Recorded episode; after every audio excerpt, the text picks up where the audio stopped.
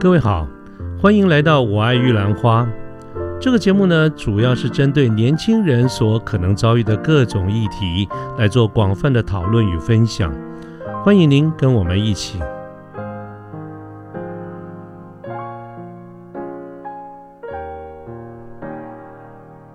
呃，各位早安，我是卢天记，现在是民国一百一十年的四月九号星期五的上午。那么，呃。今天起的比较早一点，所以距离上班的时间可能还有一段时间哈，所以我有时间我们来录一期的这个节目。那么今天想跟大家谈一谈什么呢？谈谈呃找工作啊，尤其是现在四月中啊，我觉得谈这个话题正正合适。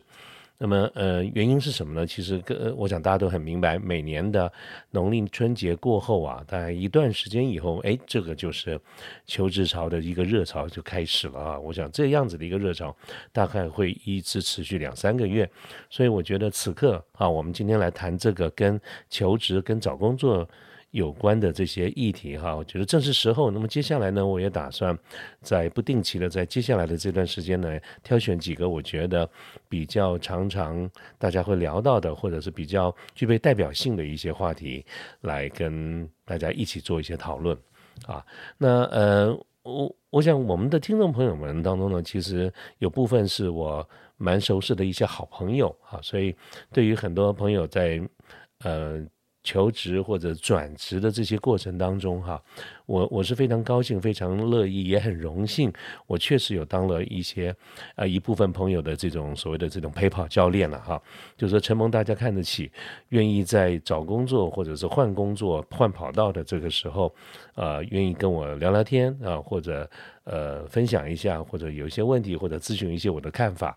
那我自己呢，从来不是什么呃有名或者成功的这个人士，但是呢，呃，既然朋友们愿意跟我多聊聊这方面的这个事情，所以我也很努力的，就我所了解，当然也有很多我个人的这个主观啦，来跟朋友们做一些分享。那么，呃，就好像我的感觉，就好像我就是一个陪跑的教练一样，陪着大家这个选这个这个选手啊，在这个竞技场上竞技。可是我们再怎么努力呢？其实我们也都只能是陪跑，在旁边摇旗呐喊、加油这个角色。而在这些陪跑的过程当中，哈，呃，我发现了几个这个事实。那这个事实呢，就是在我们今天节目一开始的时候，想跟大家聊一聊，我看到了哪一些事实。这个重要哈，我们常常听到人家在讲说，呃，尤其是那种电视剧会讲说，善有善报，恶有恶报，老天有眼啦，明察秋毫啊，老天爷是公平啦，等等哈，这些。那么像这样子的一个看法，大体上来说，我都是十分认同的。可是那是从一个整体上来看，或者时间拉长了来看。这句话是绝对不会错的哈，就是说我们要要向善，我们要做好事。但是呢，如果我们谈个别单一事件来说的话，我倒觉得老天爷并不是时时刻刻或或者是每一件事情，它都是非常公平的。譬如说，我们今天要谈这个主题，求职或者找工作这件事情啊，我就没有觉得。呃，老天爷是非常公平哈，不管这个老天爷在你我的心中是是耶稣基督是佛祖是妈祖是呃呃阿拉等等哈，反正就是我们心中的那个那个那个神哈，那个他。那为什为什么我说在求职这件事情上呢？我没有觉得老天爷非常公平，是因为呃我接触的朋友多，我们谈到这方面的这个话题也蛮多的。那么我常常就会看到一个现象，就是嗯。赢的人呢，常常是越赢越多；输的人搞不好也是一样，越输越多。所以老天爷在在给工作或者给一个机会、给一个职场的跑道这件事情上，从表面上看起来也确实不是每一个人都平均拿到很多的呃这个工作哈。我觉得这件事情是呃。引起我今天想要谈这个这个议题哈，尤其是在整个职业里面，第一个谈到的这件事情，主要的原因就在这个地方。那这点先跟大家说明一下。那我对这个事情看法是什么呢？就是我想跟我比较亲近的这个朋友们，我们常呢大家一定常常听到我在讲一句话，就是说我这辈子啊哈。这个我看错的人比我看对的人多啊，我做错的决定也比我做对的人多。好，我相信在现在如果在线上，呃，听这个节目的听众朋友们，应该有部分的朋友对于我讲这个话是不是呃这个不陌生的啊，应该蛮熟悉的。那么我过去常讲这这这一两句话的一个原因，主要都是可能就是在当时谈到很多我们人生有十字路口哈，我鼓励呃。这个大家做决定，尤其大部分的听众朋友其实都比我年轻。我我当时谈这些事情，主要的一个目的跟出发点，我想基本上就是告诉大家说，不要怕做决定啊。那么呃，我所以我才拿拿我自己来说哈，我觉得我比大家迟长个几岁，我还不是一样照样看错人做错决定啊，这是当时的一个目的。但是回过头来呢，我们就看这单纯看这两件事情，就是我看错的人做错的决定，都比做看对做对的多，这是事实，它确实是一个事实。但是我也觉得我有必要跟各位说明一下。它它是事实没有错，但相对来说，它也是属于比较我过去的这些经验，比较年轻的一些经验。可是我现在呢，随着我的这个年纪越来越大，我的年事渐长，我的经验怎么说也比以前要丰富一些哈。我觉得我看对人、看对事情的几率，相对来说比以前是高的。我看错、做错决定的几率不是没有，但是也确实比以前要低。这一点我觉得也要跟大家说明一下。好，那么我真的是觉得有一些朋友哈，我们一眼或者是聊个两句，我们就可以感受得出来，这个人有没有希望，或者他将来会不会做得很好。那么有些人呢，聊了一段话，你就会觉得，哎，该怎么讲呢？就是就是我主观的觉得他可能不会成功，或者不会做很大的一个一个一个一个一个一个前进哈。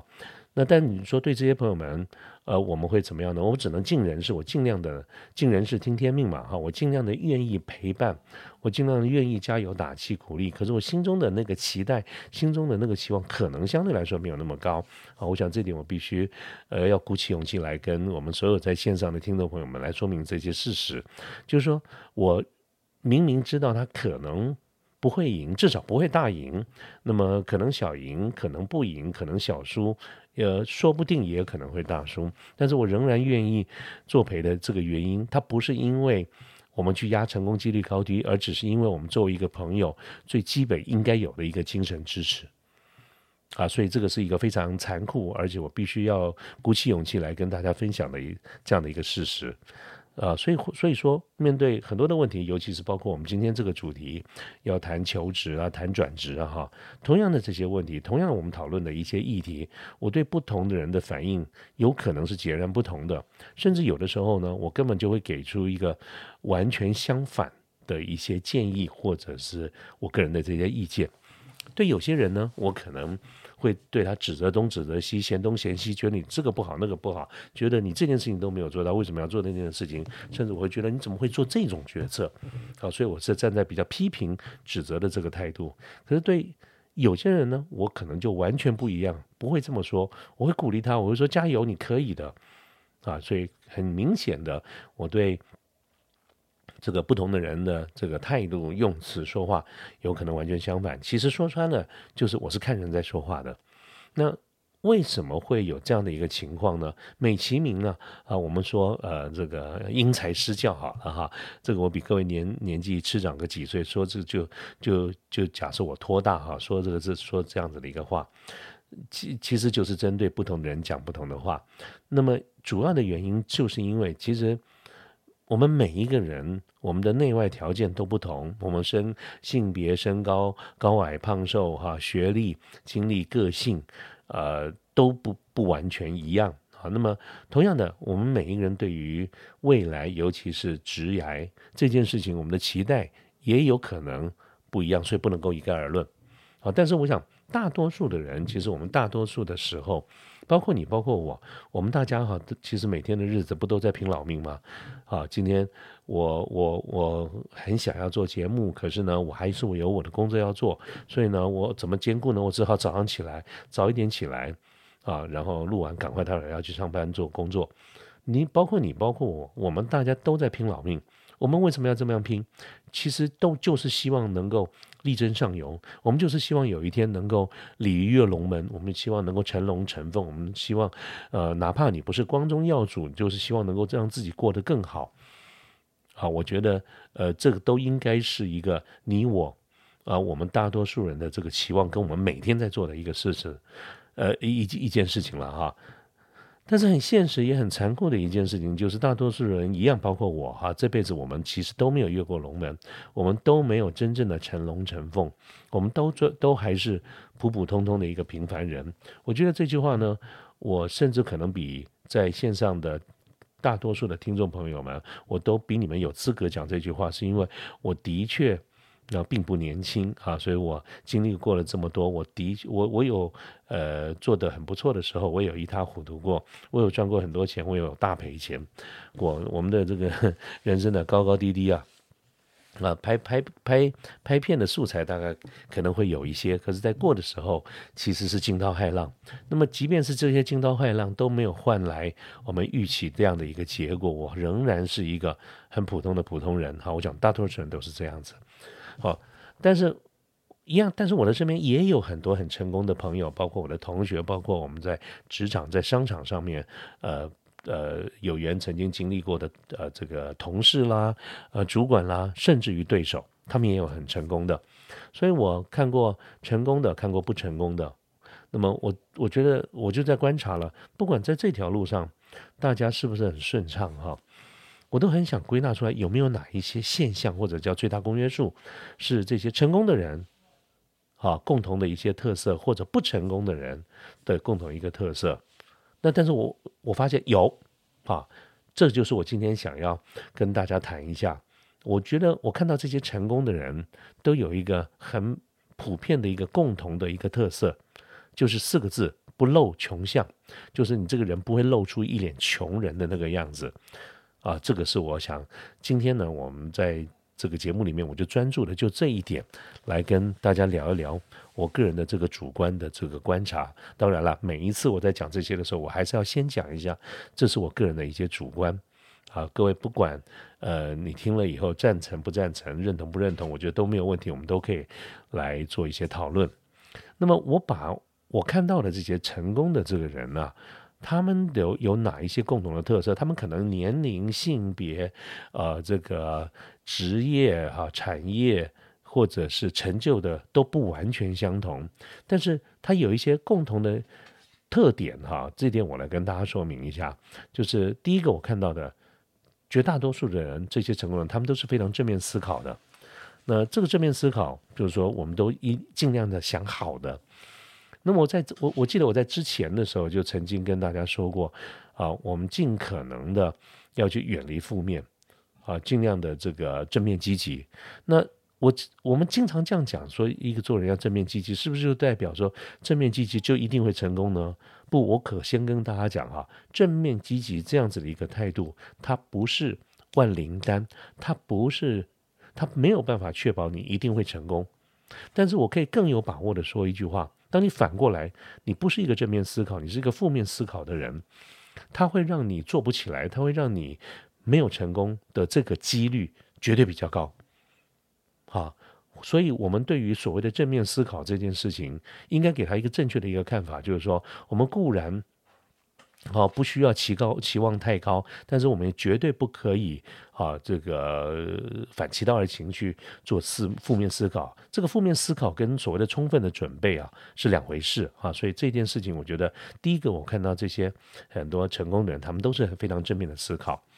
我我个人没有特别的宗教信仰哈，我不晓得线上的这个听众朋友们，你们有没有特别的呃宗教信仰？但是我相信。一件事情，不管你有没有你的宗教信仰，不管你心中的那个神是谁，有一点事情，我真的是经由过去这么多的一个例子哈，我都可以感受到，就是如果你是一个负面的人呐，那真的你的身边就会围绕的一些妖魔鬼怪、一些奇怪的事情、人人事物啊。可是如果你是一个正面的人的时候呢，那么你心中的那个神。好，不管他是耶稣基督，不管是佛祖，不管是阿拉，他应该都会在你身边。好，所以我相信，我不迷，我并不迷信，但是我真的相信物以类聚。好，这是为什么？我觉得，如果你是一个正面积极的人的话，你非常有可能在你的身边就围绕的一些非常正面积极的朋友。所以，我想，如果呃过去有听我们节目的听众朋友，你回去再听一下我们第六十五集。的时候，我曾经单纯单独就这个议题做了一期节目。我当当时这个题目叫做“做我们要做一只远离负面的螃蟹”。啊，就是说，呃，你旁边的人如果跟你一样是负面的话，你怎么努力往上爬，他都会把你拉下来。好，这是这是第一点，啊，我觉得我们要建非常的这个正面正面积极哈。那当然，你说我讲了这么多，那我自己呢？其实我其实我还有的时候蛮自恋的哈。这个自恋，我觉得是非常重要的一件事情。怎么样让自己的这个心智变得比较坚强一点啊？这个自恋自恋呢，就是非常高度的肯定自己。我觉得这是蛮重要的。这是为什么？我我其实很喜欢一个人开车，我并没有很呃呃很喜欢车上有很多人。呃，我想大家常常会听到说，开车的时候，尤其开长城的时候啊，最好有个人陪你聊天，不然你会打瞌睡了等等啊。我讲因人而异，这件事情我并不喜欢啊，我喜欢一个人开车，我不需要人家陪啊，我可以一个人开很长程的车。为什么？其中有很多原因，当然有一个原因就是我喜欢一个人在开车的时候，我就会。常常不自主的去想一些我曾经做的不错的事情，我的一些做的蛮好的事情，说过的某一某一些话，觉得鼓舞了某一个人，我接到了哪一张订单，我得到哪一个客户或者经销商的这些肯定，好，这些事情可能有大，可能有小，但是呢。呃，我就是一直会重复演这件事情哈，在心里想这个事情，所以呢，开着开着呢，就会自己会笑出来，啊，这个，所以旁边如果有人的话，甚至可能都会觉得是这个人是有病还是怎么样啊？那我就会想，不但想一些正面，想一些好的，想的很成功的这个例子。那这些事情到最后的一个结果，就是我会 always 觉得说，哦，I'm good，I'm so good，我很棒啊，我可以的，我现在做的很不错的啊。那至于你说干不干糗事，干不干错误的事，我们也干一大堆啊。可是我通常就很自动的把它过滤掉了啊，就是哎想不起来，有没有这回事？好像有吧，呃，可是细节哎呀过不记不起来，没关系，过去就过去了哈。那么呃各位，我我这是我自己的方式，所谓的正面思考，就是想办法让自己呃想不起来那些过去干过的这个这个糗事。啊，正面思考不能，并不保证你不能做错事，但是呢，蛮重要的一件事情就是，我也刻意的就想不起来了啊，所以我觉得第一个很重要，想鼓励大家的就是，就是呃，我们要正面思考啊，面尤其是今天主题，你在转职，你在你在正在求职或者转职的时候，怎么样让一个。短短的这个面试的过程当中，坐在你对面的人觉得你是一个非常正面思考的人。我们不会去想要录取一个负面思考的人的原因，是因为啊，我们每天的事情就已经这么忙了，我们还要来安慰你，还要来鼓励你，还要再跟你不断的每天跟你打气，说加油，你可以的。啊，各位，你有没有想过，从一个公司，从一个呃 HR，从一个 hiring manager 录用你的人的角度而来来看的话，如果如果他觉得啊，不管你是不是真的，他觉得你是一个负面思考的人，那么你真的帮他找一个理由，他为什么要录用你？啊，我们自己都烦死了，还要还要再再告诉你加油哈，我觉得不太不太 OK 啊，这是第第一件事情。那第二件事情呢，就是呃，我们在呃。追求成功的过程中，尤其是今天我们讲说，在求职、在面对、在转职的时候，蛮重要的是把自己的位置要摆对。所谓的摆对的意思是什么呢？就是面试这是一个彼此互相选择的一个场、一个一个场合。那换句话说呢，当你在面试的时候，其实是公司在挑选你，可是何尝不是你也在挑选公司？所以各位在面试的时候，不要有一个矮人一截的感觉。我们 always 要让自己站在一个有选择的这个位置，也就是说，我们要是我们的手里不应该只有一间公司、两间公司，我们应该有好几个机会正在洽谈当中啊。那么让自己处于一个可以做选择题的一个位置，而不是。呃，是非题。如果你在任何的时间里面，你手上只有一个 offer，只有一个机会，所以你就只能做一个决，你的决定哈，你所有的决定就只能做说我要不要去，那就这样子而已。这就是一个答是非题的概念。呃，至于说你去，呃，你去这家公司到底福利好不好，薪资好不好，坦白说，在你手上只有这一个选择的时候，你也没有什么谈判的力量啊，所以。如果我呃，我们我们努力的去面试，努力的去找工作，能不能被录取，能不能被赏识，呃，坦白说，大部分不是你能够控制的。那所以你去去担心东担心西是没有用的，你去患得患失，你去忐忑不安，坦白说于事无补。你真正要做的一件事情，就是用一个正确的一个节奏跟这个做法，让自己能够在瞬间有很多的机会可以面试，可以讨论，所以你才有可能手上会有一个甚呃两个、三个、四个更多的这种选择。那么当然这个有它的一个方法。啊，有他的一个做法，那所以，呃，但是结果就是说，简单来讲，就是说你要让自己可以有很多的选择。那么，因为你有选择的这种余地，你有选择的一个位置，你的气势就会比较旺。啊，大不了我不要，大不了你看我，如果觉得我们谈不拢，大不了我们就不合作嘛。我们在做生意，其实做人做生意，于公于私，我觉得都有一个非常重要的一个原则，一样四个字，叫做不要最大。意思就是，呃，它反过来这句话反过来讲，就是要最小。我们不管是对一个工作，对一个人，对一份友情，对一个呃一张订单，你。最你当你抱定主义说大不了我不要了嘛，没有没有，没给呐，哈，就大不了不要的，就这个时候你最大。可是，如果你非常在乎一个人，非常在乎一个工作，非常在乎一张订单，那很抱歉，其实他比你大。你的态势就是你在求这件事情。我拜托，我需要你，我我要你这个朋友，我要你这个男朋友，我要你这个女朋友，我要你这份工作，我要这进入这家公司，我要这张订单。他没有不对，但是呢，当你把你自己的态势放在这个地方，那坦白说，就是他开条件，而不是你开条件。所以很多商业谈判。的这种交换过程中，其实背后真正决定的，呃，这个谈判的一个结果，不竟然完全是你的谈判技巧。当然，那个有一部分，其实更重要的一件事情就是现在是谁在求谁，啊，所以我们在找工作、换工作的时候，也尽量的不要让自自己落在我们只有一个选择，就是我求你，而不是你求我。啊，我们并没有要公司来求我们，我们只要的就是一个对等的这个地位。当你在评估我好不好的时候，我也同样的在评估你。啊，所以记得有选择，你才会有足够的这个气势。否则的话，当你没有啊，这个后面没有很多的面试的机会，你搞不好一两个礼拜就只有这一个，一个月就只有这一个机会的话，就算你再怎么装的。啊，这个非常的有气势，其实都不像的。你的你的脸上就会写了几个字哈，就是很明显的写了那个字，就是就是我需要一份工作，拜托，请给我一份工作啊，I need a job，好，I'm begging for a job，等等这样子的一个讯息，这些其实无助于你的谈判，所以我们一定要想办法让自己在面试的整个过程操作面上面，让自己能够处于一个。呃，有选择的这样子的一个位置。那么针对这一点呢，我想，呃，我在适当的时机，我也想做一一期节目，来跟各位谈一谈，怎么样让自己在找工作的时候的一个具体的操作的方式。当然，就不单只是一个策略，它是一个战术或者执行面的一一个这个部分哈。所以我呃写过一段文字，我这个标题就叫做从五百开始。那么细节呢，我想部分的朋友。有听过我谈过这些事情，但是我现在再整理一下，我想把它整理成一个更有系统的一一个方式来跟各位分享一下，我们怎么样摆对位置，让自己有更多的一个选择。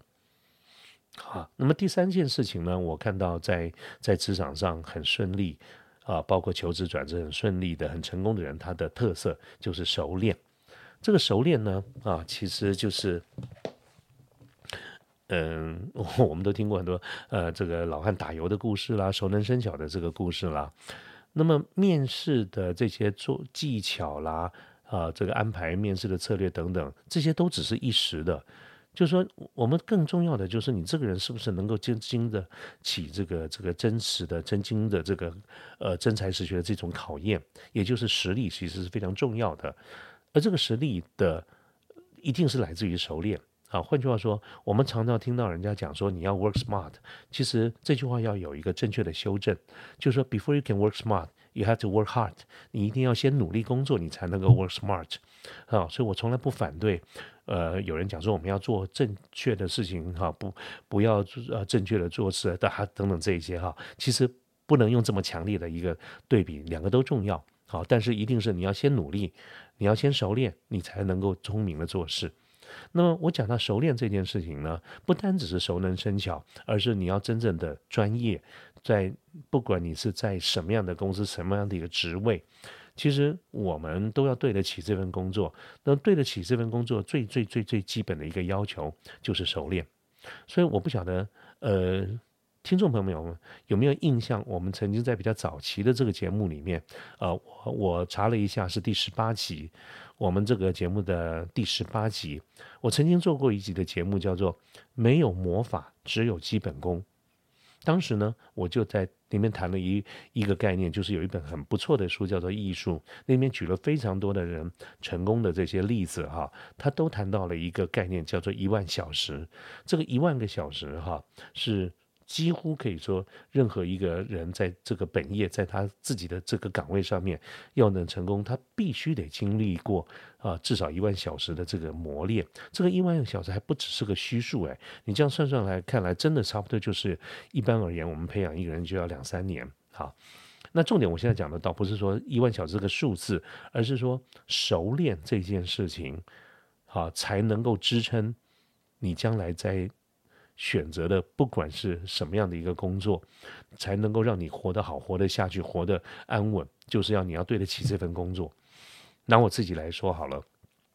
好，我我我我跟很多朋友说过，我其实并没有非常的呃，对于我自己的本业哈，我们做软体的非，我并没有非常的 crazy 啊，也我并不是那么的狂热或者是非常狂爱这件事情。那么，但是我做的很好。也就是说，兴趣是一回事，但是我熟练，这是绝对做得到的啊！而且这么多年了，我们做同样的一个产业，做同样的一份工作，我其实做得非常的熟练，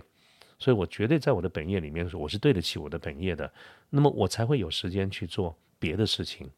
啊，比如说有机会在一些单位里面，就我所熟悉的一些议题哈，用上课的方式跟一些好朋友们来做一个分享，那么呃。说一个大言不惭的话，我我觉得我单纯从我们这个上课分享这件事情来看的话，我的口碑并不算差，我不算什么超级名师，不算是什么呃口才非常好的人，但是呢，至少我觉得我是一个口条清楚的人。那么对于我要想讲什么，或者是在我自己的工作上面，我都认为我做到了熟练。这件事情，好，所以它是一个最重要的啊基本功的底层，是一个态度的问题。包括我们现在在做这个 podcast 的这个节目，各位，我们今天做的已经是第一百一十三集的这个节目了。呃，如果你是我忠实的听众的话，我们自己去看看，从第一期到现在，我自己觉得我是有一些进步的。那么这些进步呢，包括呃点点滴滴很多方面，但是呢，我相信有一件事情我。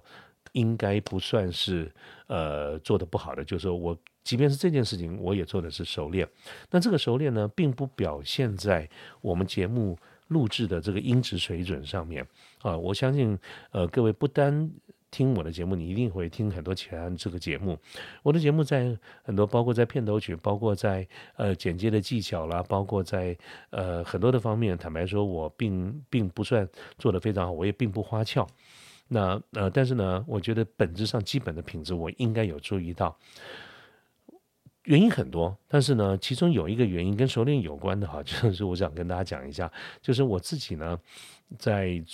做 podcast 节目的时候，我尽量的绝大多数的时候，尤其是在我自己做的 solo 的这个节目的时候，我都尽量的希望能够讲求一麦到底。啊，当然，如果是访谈的节目，有的时候不是我能够控制的哈，那可能需要停顿说做一些整整理。但是如果我自己做的这个节目的话，我最高的 priority 最高的期待就是我希望能够一麦到底，也就是说我这个麦克风一开，录音机一开，我们就一次把它录完。好，那。主要的原因，其实说来你可能会发笑啊，并不是我在讲究说什么一气呵成啦等等，好，其实有一个非常现实操作面的一个问题，就是我对于后置这件事情，一来我不擅长，二来我不耐烦，所以我这两个事情哈，一个是能力，一个态度，我这两个事情都我都不热衷这件事情，所以我我也做不太好，我到现在只会用 Audacity 啊，我也不会做很深入这些技巧，所以如果我不想做这件事情，我不耐烦做这件事情，而且我做不好这件事情的话，最好的方式就是我尽量避免后置。那么，因为我不想要后置，所以我必须尽可能的第一次就把这个事情做完。所以各位听我的这个节目，如果我如果我曾经给过你一点点的感觉，说，哎，这个人讲的好像，呃，这个口条还可以，或者呃，他讲的很流畅，或者是哎，他讲的很顺，各位，那不是因为我天纵英明，其实我都事先练习过的，我呢都有稿。我在每一期的节目里面，我都有一个稿子。当然，这个稿子呢，是不是文字稿？呃，不是逐字稿了哈。各位知道我讲话的速度其实不慢，所以如果我要完全用逐字稿的话，那真的写死我了。所以我没有办法写逐逐字稿，但是我都有用类似 Mind Mapping 的这个软体，我来做了一些示意图，所以我大概就心中会有一个补前后讲什么。那么这样子的一个方式呢？呃，这个大大的有助于我对我们要所谈的熟这个议题的这个熟练，更何况在每一次录节目的之前，我都有先谈过啊，我都有先自己 rehearsal 过，所以我觉得这些都用来说明熟练是非常重要的。我并无意自夸，这也没有什么好自夸的。但是呢，我觉得熟练这件事情是我们最基本该做到的一个事情。我看到的这些成功的人。也都做了熟练这件事情。刚才讲的一万小时，不就是这件事情的这个实践吗？啊，所以呢，好，这个呃，熟练非常重要。当然了，在这个面试的这个时候啊，我们做的这些对于我们自己的。该做的事情、资料的准备、如何介绍自己，我们想也知道，面试会谈到哪些这些问题哈？你为什么要来啦？呃，你告诉我这个几个理由啦？为什么要录用你啦？你未来的五年会把自己怎么样啦？这些各位闭着眼睛都是想也想的知道，这些都是已经是呃陈腔滥调的一些非常老的老考古题了，闭着眼睛都知道。但是你都知道这些问题，你的回应熟练吗？或者说有我很熟练啦？但是他能表现你真正的个性吗？好，或者你知不知道我们在问这些问题的人想听到的是什么，不想听到的是什么，没有兴趣的是什么？这些可能你就不尽然能够完全的掌握了。所以我也同样的在思考，呃，是不是我们在做另外一集谈一下如何的去面试啊？一样，这是我个人的一些主观了哈。好，那我想呢。再来第四件事情，也就是我把它归纳的最后一个重点，就是我看到成功的人哈，有很多是必须啊，也确实他是这么多的，就是让我们的外在来支撑我们的内在。啊，那么嗯，我的意思是这样子了哈，就是朱军在座在这个线上的各位好朋友们，除非你跟我刚才前面讲的一样，你是一个非常高度自恋的人，否则的话，我相信我们大多数的。人其实，我们对自己的这种所谓的自信，啊，自己自信和自己相信自己哈，真正来说，我们对大多数人所谓的自信，其实我们都是来自于别人的掌声啊。当别人都觉得我们很棒的时候，久而久之，你刚开始就说不好啦，不会，不好意思啦，没有啦，哎呀，那那时候运气啦。可是不断的，如果我们经常性的、持续性的听到掌声，不用多久，我们也觉得我们很棒啊。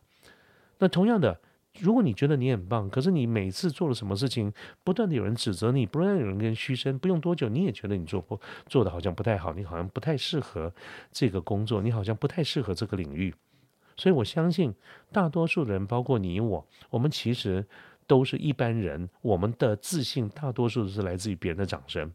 所以这件事情很重要的，就是反映在我们现在在求职，我们在转职的时候，怎么样让自己的外在。能够对自己内心的力量是一个加分的概念啊，比如说我们常常讲说人要衣装啊，佛要金装，所以我就非常注重我们在面试的时候你的穿着啊，为什么我们都希望尽量的这个穿的比较好一点啊？这个好不一定是质料，但是就是说从这个从这种格式上来说要比较正式一点，所以为什么大多数的人，好，大多数的节目，大多数的教导你如何面试的这些书节目，都鼓励你尽量的要 dressing formal，尽量的要穿正装，而不是便装。除非你有特殊行业或者某些行业特别呃在乎轻松的啦，啊，这个我这个这个不太注重这个穿着啦等等，除非是行业别的这个特性啦，否则一般来说，包括我自己，我们属于比较。比较老式的、比较 old school 的这样的一个做法的话，我会非常希望看到坐在我对面的人来面试的时候，他是穿的比较正式的。那么这个比较正式到底要到多正式，其实见仁见智了。但是一般有一个原则，就是 one level up，就是说如果你在面试小兵的时候，你差不多把自己的呃服装。啊，往上拉一个 level，比如说，呃，你面试小兵就穿的比较像小主管，你穿的像，如果你在面试小主管，就把自己穿的像一个中主管啊，类似这样子的一个一个概念。所以一般通称我们在这这这个路上，我们叫做 one level up，就是把你自己面试的这个 level 再往上拉一个层次，照那个样子来穿，通常都不会出错。啊，当然了，一些细节，包括你要穿出你自己的风格，除了风格之外，也要看行业别的一些特性。啊，那么不同的行业有不同的。一些期待，照着行规走，我觉得一般来说比较不会错的哈。尤其是呃，我想我们现在比较年轻的朋友也蛮注重我们在思维上自由奔放，这些我都是很鼓励的。但是要记住一件事情哈，创新来自于模仿。我们应该要先看看别人是怎么做的，在这个行业里面，在这个领域里面，在这样子的一个职位里面，什么叫做成功人士？他怎么穿，你就这样子穿啊。这是从风格、从式样来说，当然了，我刚才有提到说，并不是让大家，呃呃，用那种要去穿质量非常好的这些啊衣服哈。我刚才确实有讲过，大概是这样的一个话，但是我想修正一下，我真心想讲的就是在你的能力范围之内，尽量的用好料，也就是说呢，习要习惯用好东西，一个不露穷相的人。就是不要让自己穿起来看起来真的不怎么样。我并无意鼓励各位奢华，各位也不需要，也不也不必要从这个角度来解释。好，就是说，呃，我常常会鼓励呃年轻的朋友，尤其刚进入职场的这个年轻朋友们，你根本你的重要重点优先顺序，你的 priority 不在于存钱，而在于想办法把钱花掉。所以我常常鼓励大家，你把前面的三个月的薪水都花掉。花掉干什么呢？打扮自己，好，把你所有的这种学生味的这种这种服装啦，或者这种风格，暂时先放一边，就是按照我刚才跟各跟给各位建议的，就是你选择了什么样的一个行业，你应该要有一个机会去观察这个领域里面所谓的成功人士是怎么穿的。记住我刚才讲的那个 one level up 的那个原则。啊，那么，呃，把你三个月的薪水花光，主要的就是要打扮自己，让自己能够脱胎换骨。我们刚才说了，大多数人，当你改变外在的时候，你的内心深处其实也会比较 level up。啊，所以各位，你有没有想过，你有没有想象一个画面？如果你曾经有机会上台讲话。如果你那那天穿的非常的邋遢，甚至甚至于啊，这个还有衣服还有占线的等等这一些，你可能就不好意思站在台上。可是如果你那天穿的非常正式的时候，站在台上你是精气神啊，非常的有自信，至少你不用担心你别人是怎么看你的穿着，你就可以把你所有的心思都放在好好的表现自己啊。所以我希望大家建议大家说，把前面三个月。的薪水把它花掉，这个不单这个三个月不单只是虚数，甚至来说也可以是一个实际上的一个数字。三个月你能赚多少钱啊？坦白说赚不了多少钱嘛，那就是拿个十万块出来，把自己啊打扮一下。你你你并不是要做一套十万块的制装，而是你应该有个两三套，所以加起来有个十万，差不多。你该有表，你该有一支笔啊。那么。那为什么说在能力范围内尽量用好料呢？因为一般来说，质量比较好的这些呃外在的这些服装哈，它不单只是看起来呃素素质品质比较好，它同上同样的通常也比较耐用。各位想想看，如果你用一个比较好的衣服啊，这个呃比较耐用，跟便宜但是用一个月。就坏了，我一两个月就坏了，就得换，啊，那么这一年下来，其实两个花费是差不多的哦。啊，不要觉得说好像用好料就好像很贵。其实如果你用了普通货，甚至不怎么样的一些东西，它其实很快坏，你还是得再买。可是如果你还是用买便宜货，它一样很快就在坏。所以你非常有可能，你这一年换呃换算下来以后，你会发现差不了多少，差不了多少啊。但是呢，看起来就不一样。有的人看起来他一年穿起来都穿的非常精气神，有的人呢一年看起来就是邋遢样子，或者是其实有点寒酸。啊，那么，呃，结结果发现是一样的，那你又何必呢？啊，所以我想，我归纳了这几点哈，就是我在我的生活当中，不单是跟我比较亲近的一些年轻的朋友，我也有我们在自己的这个领域里，我们的年纪所相对应的这些所谓的成功人士啊。行业别可能不同，性别不同，个性不同，职位可能也所不同。但是我刚才讲的这四件事情，其实我觉得差不了太多。我简单的再跟大家归纳一下：第一个，请你正面思考，远离负面，啊，相信自己。那么第二件事情，请你在面试、在换工作的时候，实际的操作面上面，让自己站在一个。有利，至少不要站在一个不利的位置上，让自己有选择题，而不是是非题。那第三就是说，你能够争取到一个好的工作机会，非常恭喜你。但是你要能够保得住那个工作，才叫做英，才叫做真正的英雄好汉。那保得住。的最基本的前提就是你在能力上面要熟练，要努力，要有这真正的这个专业的技能。那这些都是先要有熟练，最后才会有智慧。你一定要记得，先努力工作，才可能聪明的工作。不要人家讲话，不要只听一半，你应该把完完整的话听完。好，所以熟练很重要。那么再来第四点，也就是最后一点呢，就是在尽可能的。在你的能力范围支撑之内，让自己光鲜亮丽。这些光鲜亮丽，其实不单只是为了给别人看，也是给自己看，让自己处在正面积极的这个角度，而不要去误解了，好像就是奢奢侈风，这个这个奢华。我从来没有鼓励大家去做这方面的事情啊。但是呢，专业经理人，你得对得起专业那两个字。啊，所以精气神是非常重要的，这些多多少少得靠一些物质条件来支撑。所以我觉得花钱的优先顺序，刚才跟各位讲，不要急着存钱，先急着花钱。好，好，那我想这个呃，刚才归纳这四点呢，主要就是讲呢，我所观察到在职场上做的成功的人、不错的人，他是怎么在做的。那么呃。今天谈的，也就是说，目前现在的旺季开始有很多找工作、求职或者转职，现在接下来会越来越旺。那我想，如果大家对这个领域的呃话题比较有兴趣的话，或许呃你可以用任何的机会、任何的场合告诉我。那么接下来我自己也有准备了，想想多谈谈这这方面的这些议题。不过今天呢，时间就到这边结束。我比我预期的时间稍微稍微要久一点，我要赶快出门了。我们今天还有很多的公事要做。好，那我们今天的节目就到这个地方。好，谢谢大家了。啊，也希望你今天跟我一样，我们有好多的事情一起努力工作。啊，大家一起加油，OK，好，拜拜。